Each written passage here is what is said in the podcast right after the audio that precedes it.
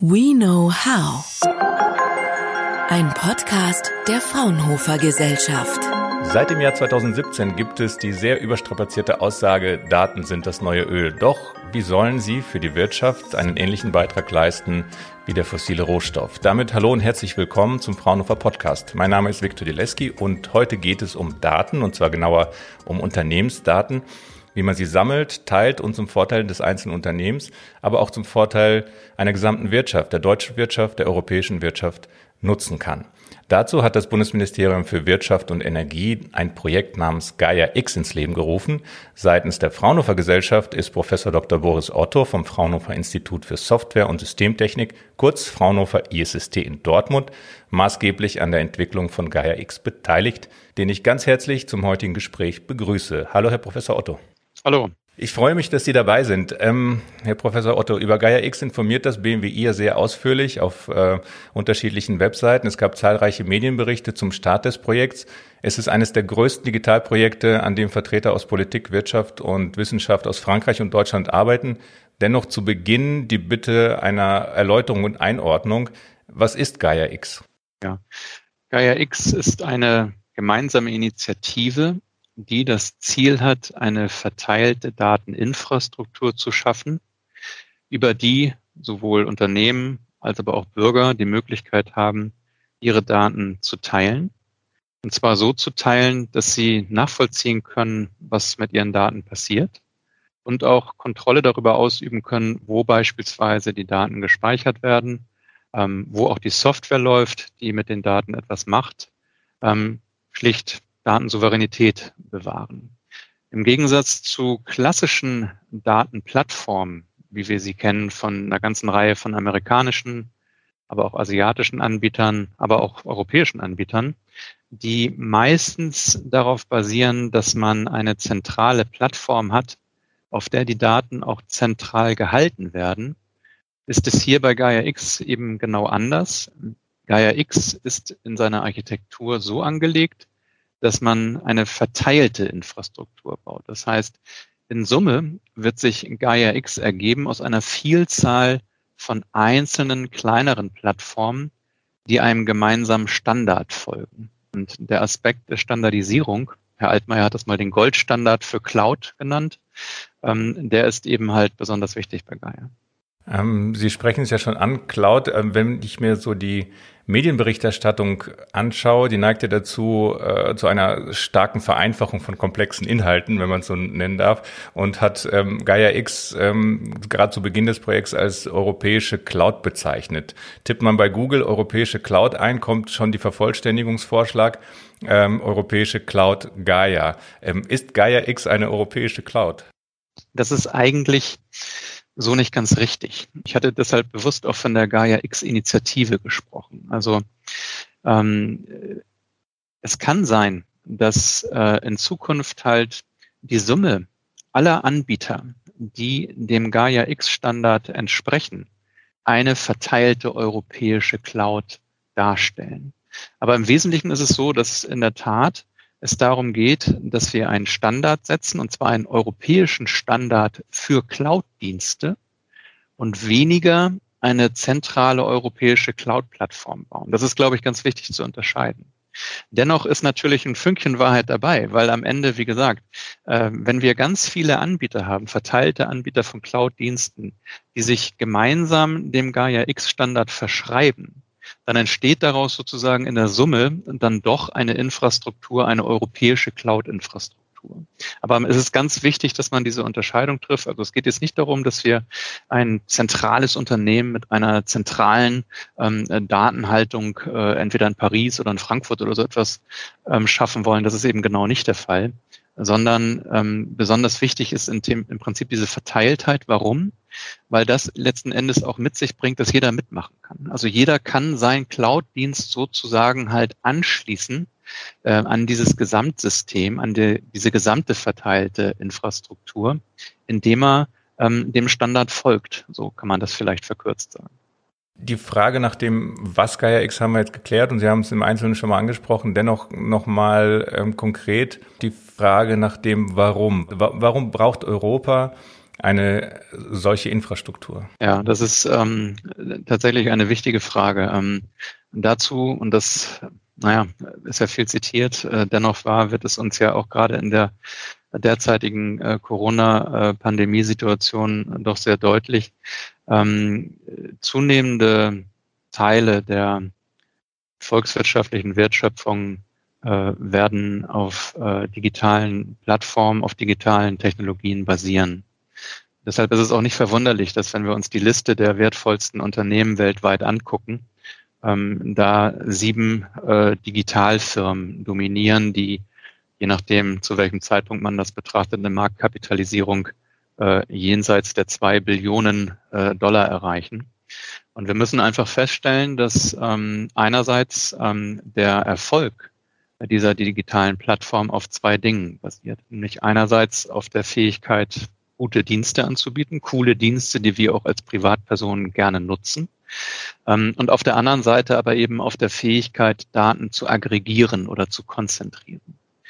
Ähm, und wir müssen dann zweitens konstatieren, dass bei diesen sieben führenden Digitalfirmen keines weder aus Deutschland noch aus Europa kommt.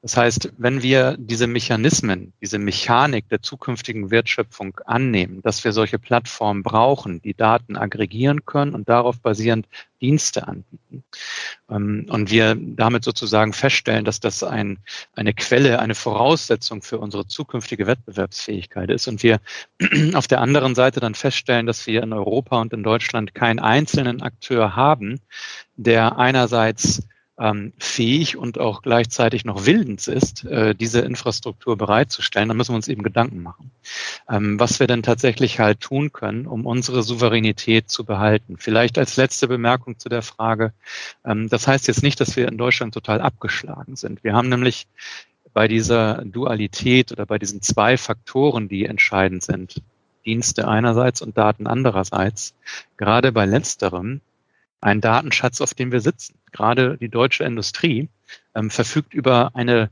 ein wahnsinniges Volumen an Daten, auch hochqualitativer Daten, Daten aus Produkten, aus der Fertigung, aus der Nutzung von, ähm, äh, von Diensten. Nur wir müssen eben halt einerseits diesen Datenschatz überhaupt für uns nutzbar machen, da sind wir auch noch nicht so gut.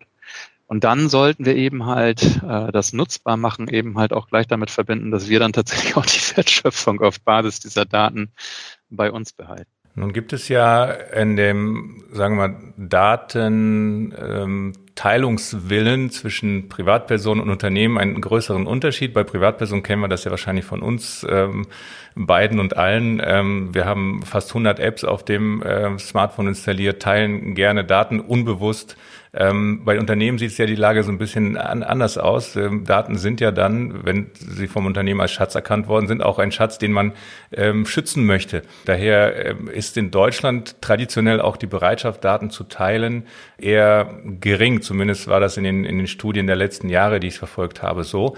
Was glauben Sie, wie, wie kann man die Unternehmen dazu bekommen, ähm, ihre Daten zu teilen und, und eben auch darin einen, einen Wert zu sehen für ihr eigenes Unternehmen, aber auch vielleicht für die gesamte Branche, in der die Unternehmen tätig sind. Ja, ich glaube halt, dass es in der Tat sind, ähm, ist es so, dass auf der einen Seite ähm, äh, eine Voraussetzung ist, sagen wir mal, dass die, dass tatsächlich auch die, die, die Eintrittsbarrieren äh, für das äh, Data Sharing niedrig sind. Äh, ja, damit man eben halt das auch tatsächlich halt leicht bewerkstelligen kann.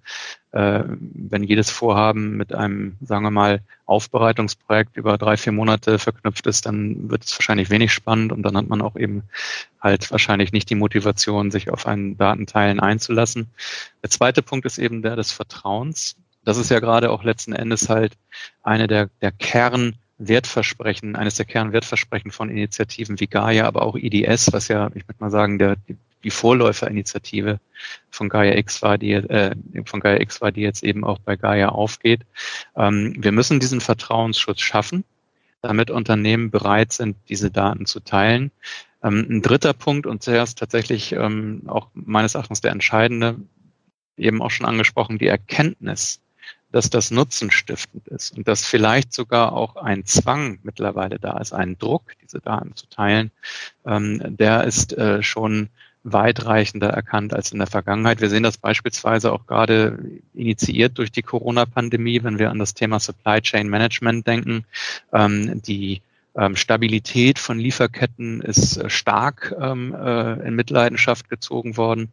Und ich glaube, alle Glieder in einer solchen Lieferkette haben verstanden, dass am Ende jeder profitiert, wenn man Daten teilt und diese Aufgabe auch keiner alleine lösen kann. Insofern ist quasi da die Motivation, sich zusammenzutun, was ja letzten Endes dem Sharing zugrunde liegt, ähm, dann doch deutlicher verstanden, als das vielleicht noch vor, vor einigen Jahren oder gar vor einigen Monaten der Fall war.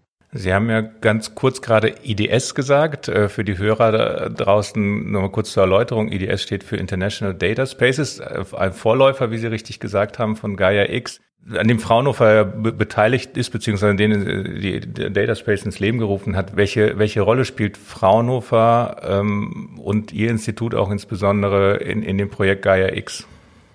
Ja, also wir sind, ähm, dazu muss man wissen, dass ich, will ich vielleicht ein bisschen ausholen, weil das durchaus ganz interessant ist und auch ein bisschen die Natur dieser Initiative auch gestaltet. Ähm, Gaia X ist ja als Initiative erstmalig in Erscheinung getreten beim Digitalgipfel 2019, der in Dortmund stattgefunden hat, ähm, wo es ja eine ja, Ankündigung ähm, initiiert durchs Wirtschaftsministerium gehabt, dass man jetzt so etwas macht und so etwas braucht, also eine verteilte Dateninfrastruktur. Und dann ist etwas ganz Interessantes passiert. Dann hat sich nämlich eine, ja, eine Community gebildet, äh, der, derjenigen, die einfach gesagt haben, das ist eine gute Sache und ich möchte mich da gerne daran beteiligen, ähm, die eine ganze Reihe von ersten Architekturüberlegungen angestellt hatte, auch sogar schon in Umsetzung ging.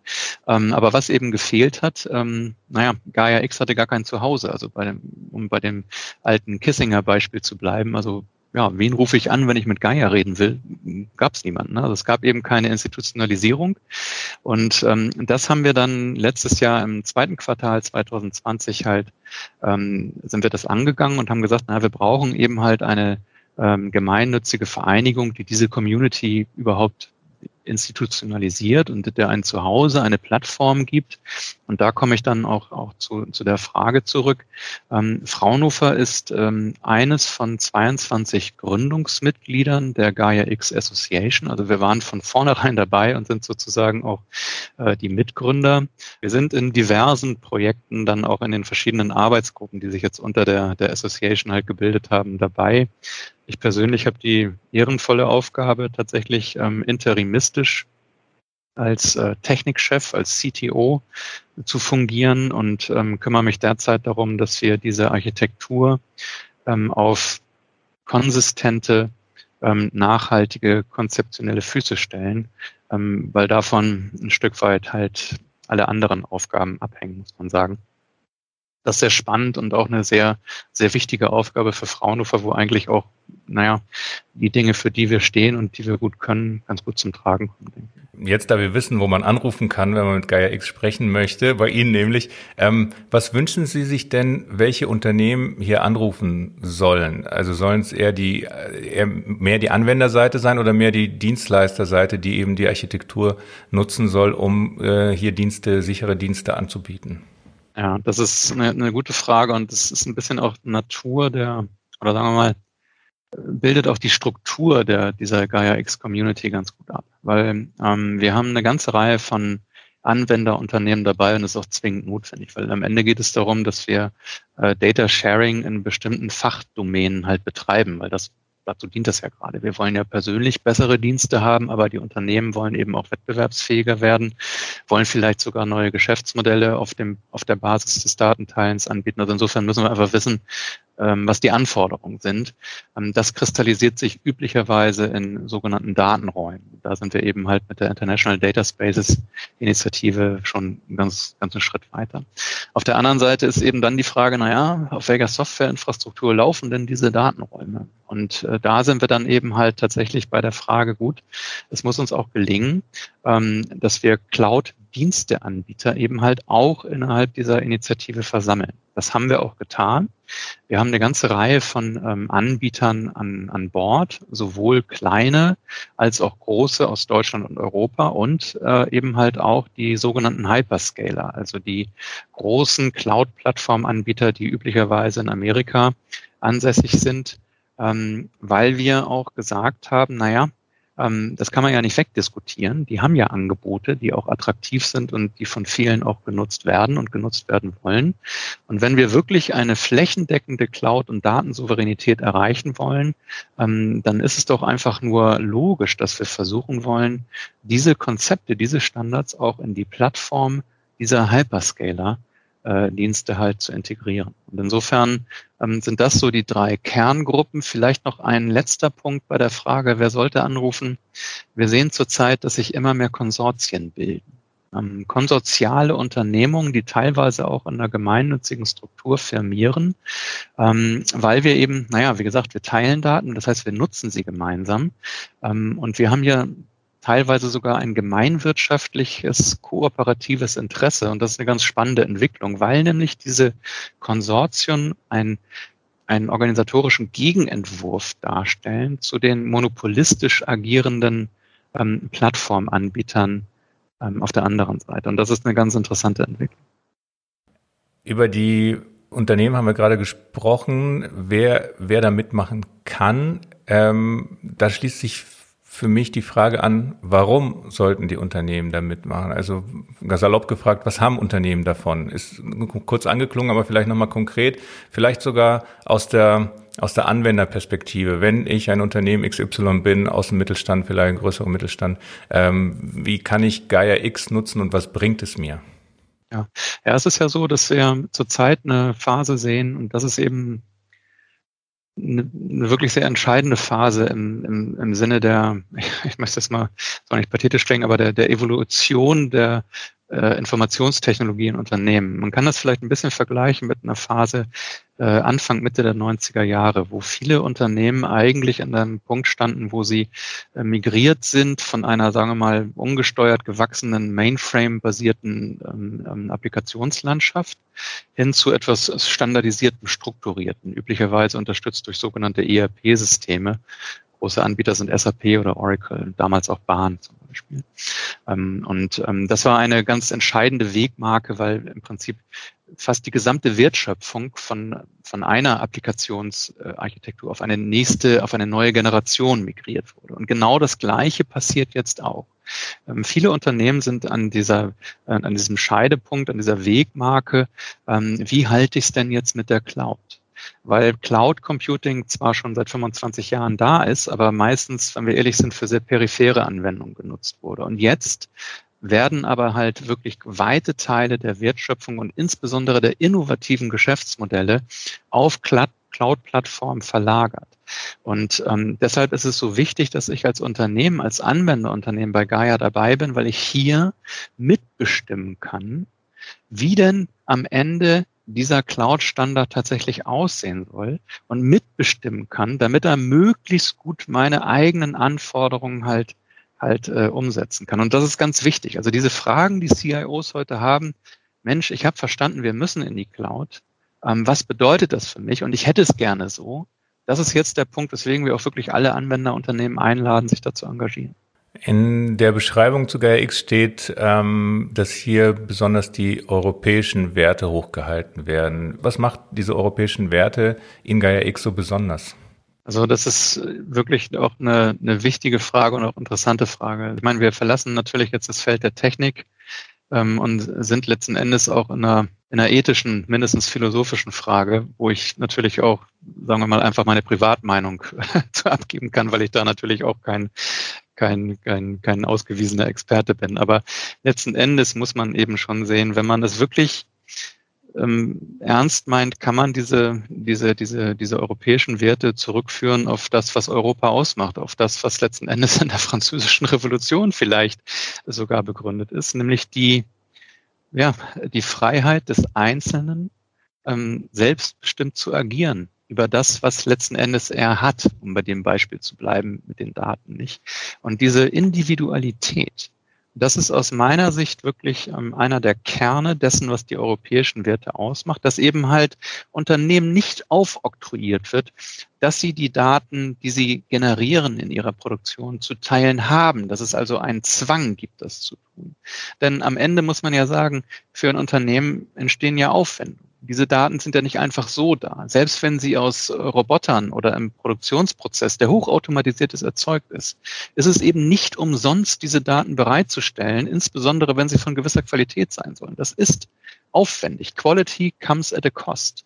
Und insofern muss es am Ende die Entscheidung des Einzelnen sein, der die Daten generiert, der im Besitz der Daten ist, unter welchen Bedingungen wer was mit diesen Daten machen kann. So, und das sind eben halt Dinge, die, und da, wie gesagt, bin ich dann wieder auf der, äh, auf der, auf dem Feld, wo ich eher Laie bin, die in offensichtlich anderen Wirtschaftsräumen nicht in dieser Historie und in dieser Klarheit präsent sind. Wenn wir an beispielsweise an China denken, ist das eben kein Konzept, was äh, weite Verbreitung gefunden hat. Ähm, das, da muss man kein Experte sein. Und in den USA sehen wir eben halt diese monopolisierenden Entwicklungen, die vielleicht gar nicht mit dieser Intention gestartet sind. Aber the winner takes it all ist eben ein Prinzip, was vieler dieser Plattform zugrunde liegt. Und naja, wenn wir sagen, der Einzelne hat bei uns einen Wert ähm, und hat quasi eine, eine Stimme, dann müssen wir was bauen, was diesen Werten dann entspricht. Wir haben in diesem Podcast gelernt, dass Gaia X keine europäische Cloud, also keine reine europäische Cloud ist, sondern eine Architektur, eine Infrastruktur, die Unternehmen einen souveränen Umgang mit ihren Daten ermöglicht und eine technische Basis schafft, aus Daten Wert zu schöpfen und so die Wettbewerbsfähigkeit der europäischen Wirtschaft in Zukunft äh, zu gestalten und stärker zu machen. Weitere Informationen zu Gaia X, den Industrial Data Spaces und Datenökosystemen finden sich auf dem YouTube-Kanal der Fraunhofer Gesellschaft und des Fraunhofer ISST sowie auf unseren Webseiten. Zudem betreibt Herr Professor Otto einen Vlog, einen Videoblog, in dem er über unterschiedliche Digitalisierungsthemen informiert. Im Gegensatz zu dem Podcast hier kann man ihn dort auch sehen. Links dazu finden sich in der Beschreibung des Podcasts. Ich bedanke mich ganz herzlich für das Gespräch, Herr Professor Otto. Gerne, bitte. Fraunhofer. We know how.